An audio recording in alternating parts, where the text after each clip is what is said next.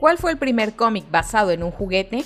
Los juguetes han sido una constante en la sociedad estadounidense desde mediados del siglo XIX. Ciertamente salieron antes de ese punto, ya que casi siempre han existido. Es solo que su enfoque ha cambiado drásticamente a lo largo de los siglos. Una gran parte de eso provino del cambio en la forma en que percibimos a los niños. Curiosamente, en 1933, Eastern Color hizo un cómic sobre juguetes, pero era solo un obsequio destinado a atraer a los clientes a comprar juguetes en una tienda. Estos eran los primeros días de los cómics donde la idea era que su único valor real era hacer regalos promocionales. En 1915, al dibujante Johnny Grew se le ocurrió la idea de producir una muñeca de trapo sobre la que luego escribiría un libro para niños, para que pudieran vender las dos cosas juntas, usando la serie de libros para promocionar a las muñecas y viceversa. La muñeca se llamaba Raggedy Ann. En cualquier caso, la serie de libros fue incluso más popular que las muñecas,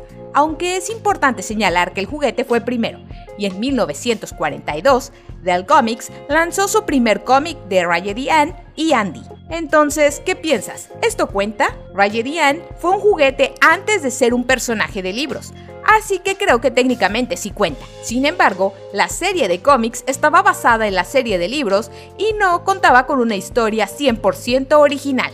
Desde que terminó la Segunda Guerra y se produjo el baby boom, la industria del juguete explotó de repente. Los productos de nicho fueron un éxito generalizado. Todos estos nuevos niños boomers querían juguetes y a la nueva clase media estadounidense hizo que fueran mucho más importantes que nunca y luego la televisión permitió que los juguetes se anunciaran fácilmente a nivel nacional y pronto tuvimos éxitos como Barbie. Y por supuesto, Barbie y Ken de 1962 de Dell fueron el primer cómic claramente unido a un juguete, a diferencia de como Raggedy Ann, el cual también fue una serie de libros que terminó inspirando un cómic. El gancho del cómic de Barbie es que esta sería protagonizada por chicas de su club de fans y que cada una de las chicas contaría una historia ficticia sobre su encuentro con Barbie, ya fuera como azafata de vuelo, una bailarina de ballet una enfermera de parto, etc. Dos años más tarde, DC hizo su primer cómic relacionado con juguetes con el entonces nuevo juguete de Hasbro, G.I. Joe. DC era tan nuevo en el juego que todos los números de esta serie eran tan solo historias genéricas de guerra y no tuvieron el éxito de Barbie.